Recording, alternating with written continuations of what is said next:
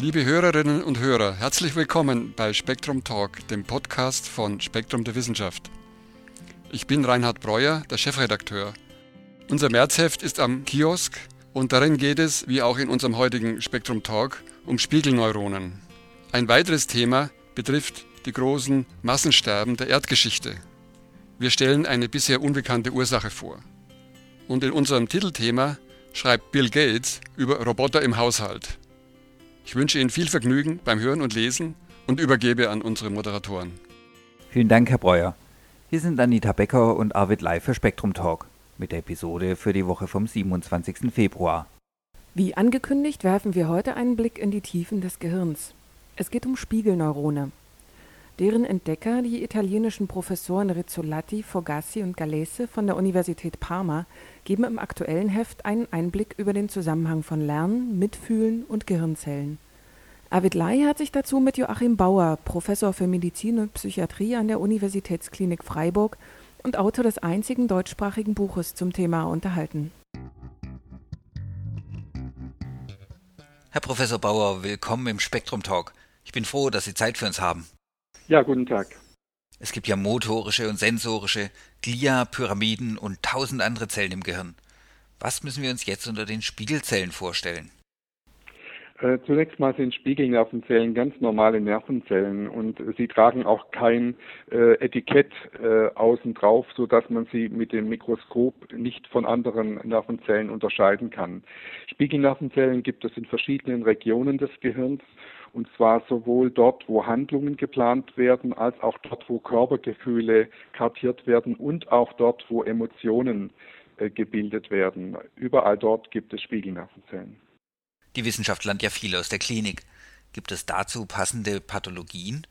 Also die ähm, Spiegelnervenzellen haben ja die Eigenart, dass sie in der Lage sind äh, zu reagieren und zu funken, wenn das, was sie eigentlich im eigenen Körper veranstalten können, in einem anderen Körper beobachtet wird. Das heißt, sie äh, haben eine Fähigkeit, in Resonanz zu gehen und mitzureagieren und in dem Beobachter das zu aktivieren, was der Beobachter bei jemandem anderen sieht. Das ist ja das Geheimnis der äh, Spiegelnervenzellen. Das heißt, sie machen eine stille innere Simulation, nicht wie bei einem Flugsimulator könnte man das so ein bisschen vergleichen. Sie machen ein stilles inneres Mitreagieren und geben dem Beobachter eines anderen Menschen äh, eine Information darüber, was im anderen Menschen vor sich geht. Und ähm, das ist wahrscheinlich ein evolutionär sehr altes Prinzip. Wir wissen ja, dass zum Beispiel äh, Tiere in Schwärmen, zum Beispiel Fische in Fischschwärmen oder Vögel in Vogelschwärmen, ähm, sehr, sehr früh äh, so reagieren, dass der Schwarm immer als Ganzes seine Bewegungen macht. Und es gibt zwar noch keine Spiegelneuronenforschung in, äh, bei Vögeln und bei Fischen, aber man kann spekulieren, dass es möglicherweise ein sehr altes äh, Prinzip ist, das Spiegelprinzip, mit dem sozial orientierte Lebewesen ihre Handlungen aufeinander abstimmen. Und wir kennen in der äh, Psychologie und in der Psychiatrie einige Störungen, wo dann, wenn bestimmte höhere Funktionen des Gehirns, des menschlichen Gehirns ausfallen, äh, die betreffenden Menschen dann wieder auf dieses primitive Kommunikationsverhalten der Imitation zurückfallen. Also wir wissen zum Beispiel, dass Menschen, die in einer schweren Psychose erkrankt sind, manchmal äh, sogenannte Echophänomene zeigen. Das heißt, dass sie sowohl mit ihrem Sprechen als auch mit ihren Bewegungen sozusagen zurückgreifen auf das primitivste Muster der Kommunikation und das ist die Imitation des anderen. Die sind nicht bei jedem Menschen, der eine Psychose hat, äh, zu beobachten, äh, also eine schizophrene Psychose zum Beispiel. Sie sind nicht bei jedem solchen Kranken zu beobachten, aber bei schweren Psychosen treten solche Phänomene manchmal auf. Sie sprachen gerade vom primitivsten Muster der Kommunikation. Ist diese biologische Resonanz denn komplett unbewusst?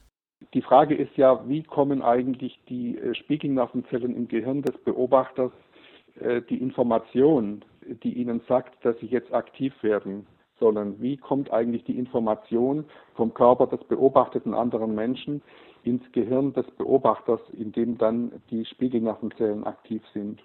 Und äh, die Antwort auf diese Frage ist, dass äh, Menschen, die wir beobachten durch ihre ähm, Körpersprache, durch ihre Mimik, durch ihre Blicke, aber auch durch ihre Bewegungen Signale aussenden, die im Gehirn des Beobachters dekodiert werden. Wir interpretieren also das, was andere Menschen mit ihrer Körpersprache aussenden, in unserem eigenen Gehirn. Und diese Interpretationsleistungen, die passieren, ohne dass wir bewusst nachdenken müssen. Die passieren präreflexiv. Also noch bevor wir darüber nachdenken, haben wir eigentlich schon eine intuitive Ahnung darüber, was die Absichten, was die Gefühle eines anderen Menschen sind, der in unserer unmittelbaren Umgebung ist.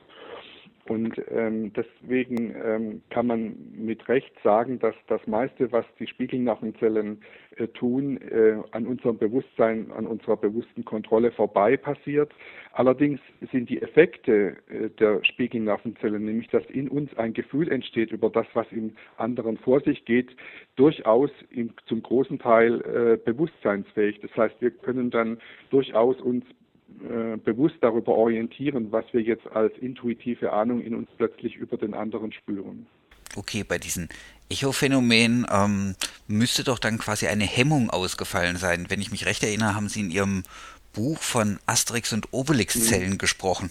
Also die äh, Fähigkeit ähm, im Gehirn des Beobachters, das ähm, zu beleben, was im Menschen, den wir beobachten, gerade stattfindet, ähm, ist ja nicht nur ein Spiegelphänomen, sondern es hat auch einen gewissen Ansteckungscharakter. Das heißt, ähm, wir sehen zum Beispiel bei Säuglingen, dass sie das, was sie sehen im Gesicht eines anderen Menschen, dass sie das ähm, imitieren. Und wir sehen auch bei Kleinkindern, das wissen wir ja alle aus der Beobachtung von Kleinkindern zwischen ein und drei Jahren, dass sie die Welt laufend beobachten und dass sie sehr vieles von dem, was sie sehen, gerne nachmachen wollen. Also zum Beispiel steckt die Mutter die gerade staubsaugt den Stecker in die Steckdose und ähm, die gefährliche Situation ist bekanntermaßen, dass das krabbelnde Kind jetzt gerne mit die Fingerchen auch in diese Löcher reinstecken will. Also wir haben äh, mit diesen Spiegelnervenzellen ein System, das es uns nicht nur ermöglicht, in uns was abzubilden, was andere gerade tun oder fühlen, sondern wir haben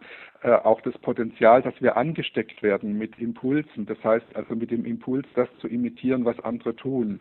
Und das ist ein ganz frühes elementares äh, Muster. Und später, etwa mit drei, vier Jahren, fängt unser Gehirn an, ähm, Zentren äh, zu entwickeln, die äh, diese Imitationsneigung kontrollieren, die also Hemmsysteme darstellen. Diese Hemmsysteme sind vor allem im Frontalhirn untergebracht.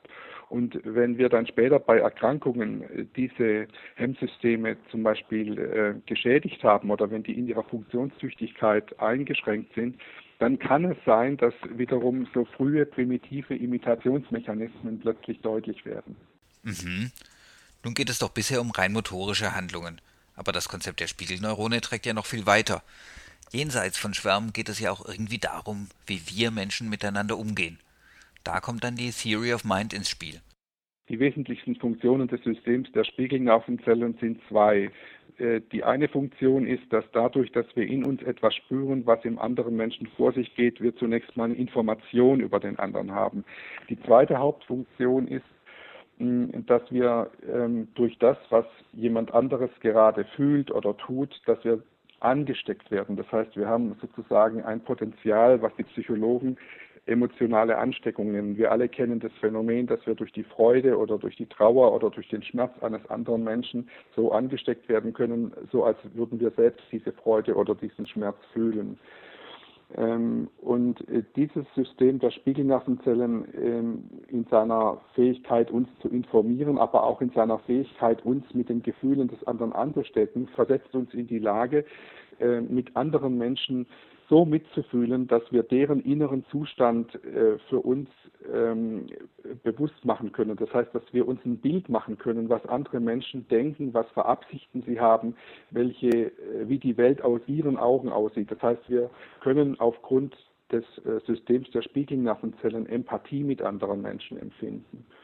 Und ähm, ein Aspekt der Empathie ist das, was die Fachleute Theory of Mind nennen, das heißt die Fähigkeit, äh, dass ich mir selbst ein, ähm, eine Theorie machen kann, was die Gedanken und Absichten sind, die jemand anderes äh, in sich trägt.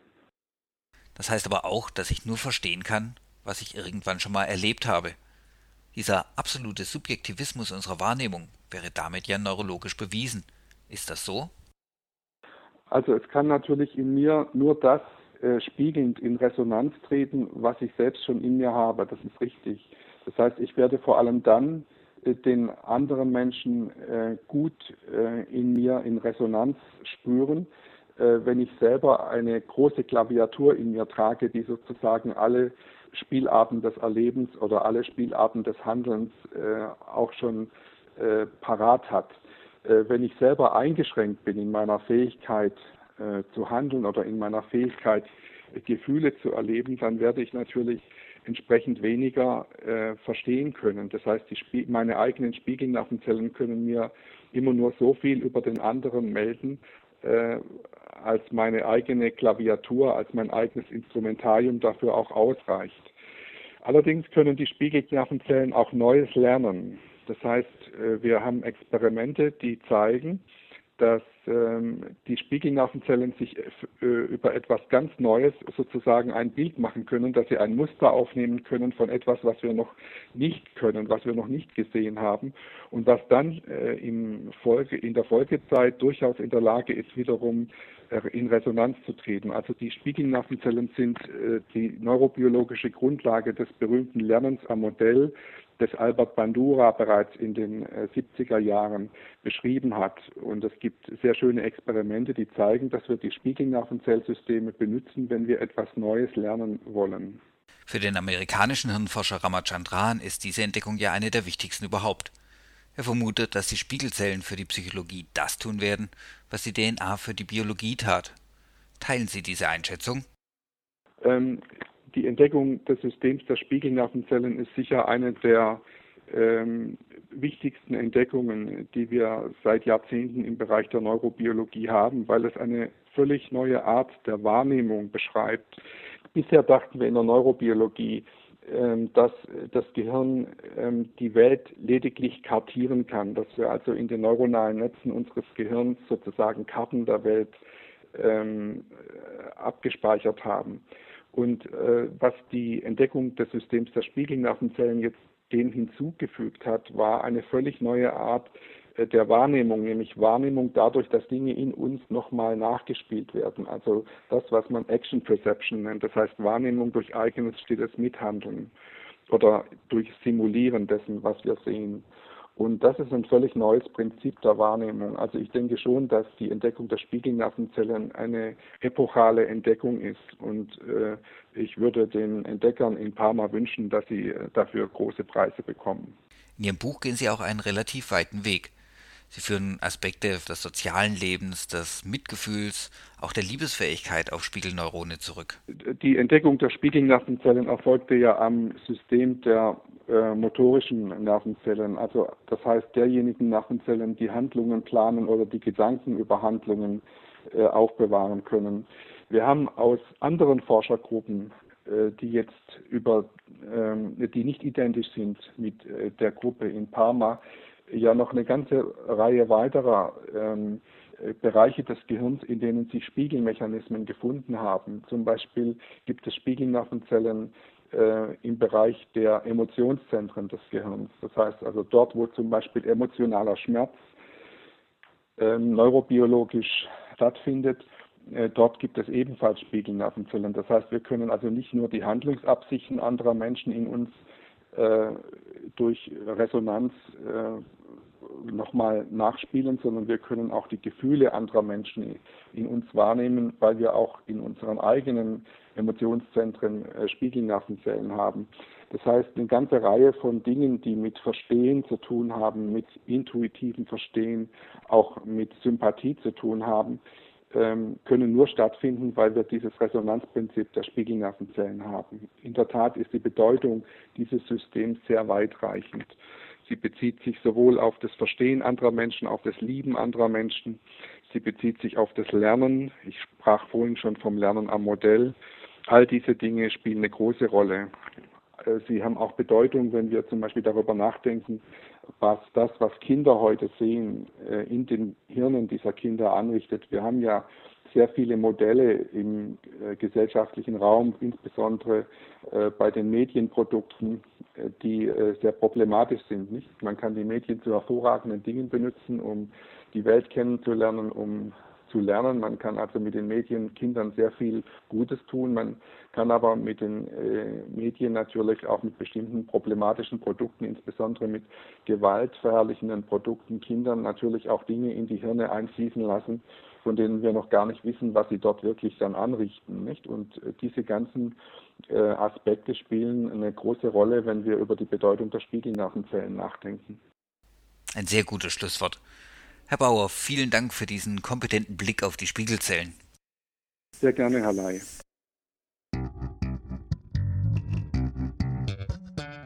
Das Buch Warum ich fühle, was du denkst ist bei Hoffmann und Kampe erschienen. Besagten Artikel finden Sie im aktuellen Heft von Spektrum der Wissenschaft. Und das nächste beschäftigt sich mit dem Zusammenhang zwischen Spiegelneuronen und Autismus.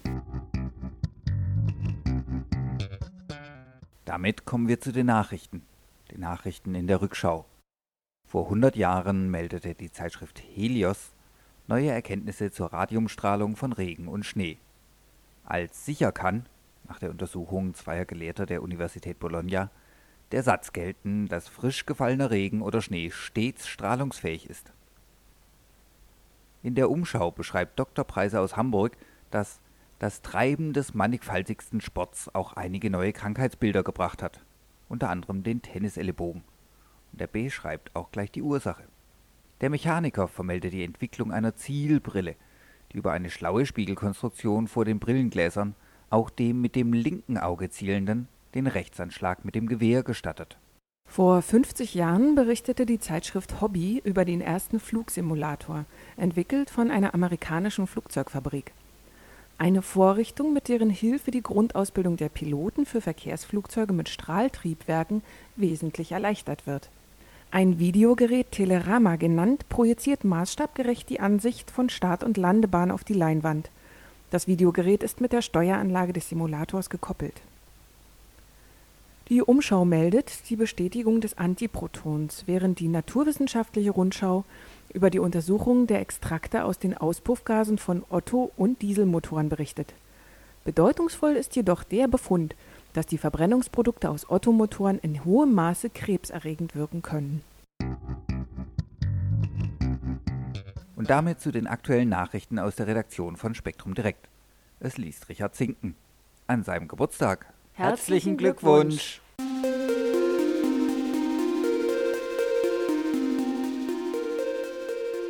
Milch mag heute müde Männer munter machen. Bei den jungsteinzeitlichen Europäern war es noch ganz anders.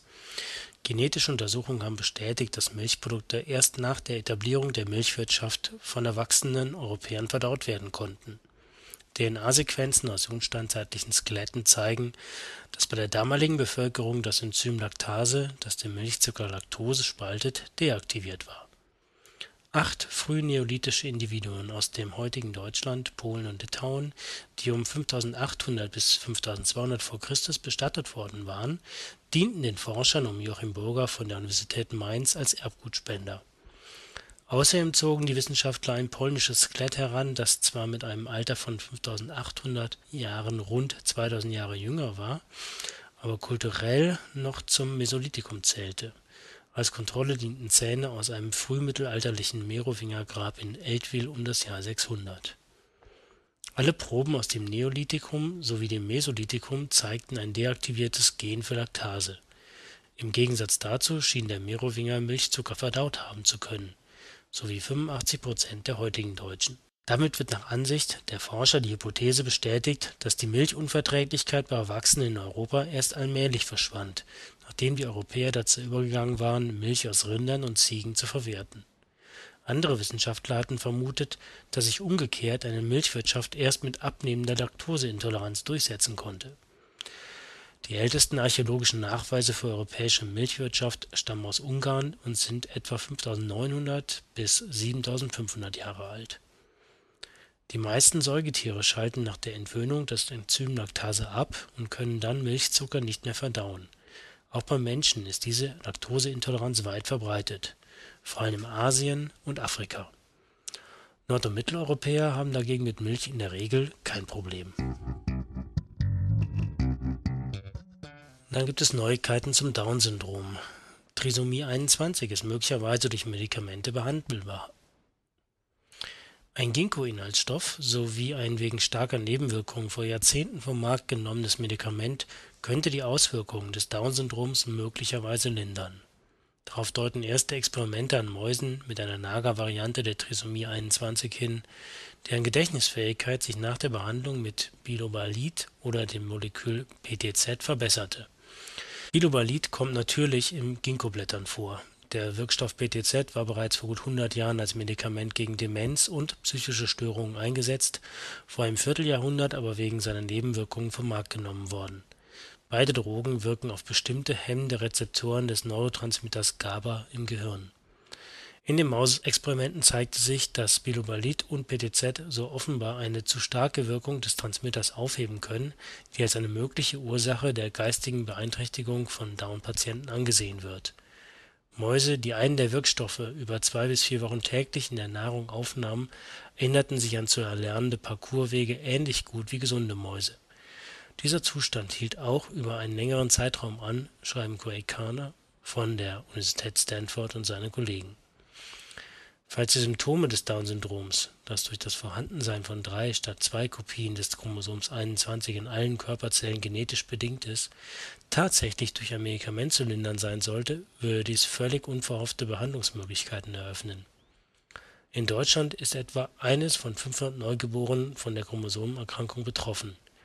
Die meisten an Trisomie 21 leidenden Menschen zeigen Störungen ihrer geistigen Entwicklung ob ein wirksames Medikament für Patienten gefunden werden kann, ist aber gegenwärtig unklar. Zum einen seien Erkenntnisse aus Mausexperimenten nicht immer auf den Menschen übertragbar, zum anderen müsste das Risiko der bekannten Nebenwirkungen berücksichtigt werden. In hoher Dosierung kann PTZ Krampfanfälle auslösen, was 1982 schließlich dazu geführt hatte, den Wirkstoff aus dem Verkehr zu ziehen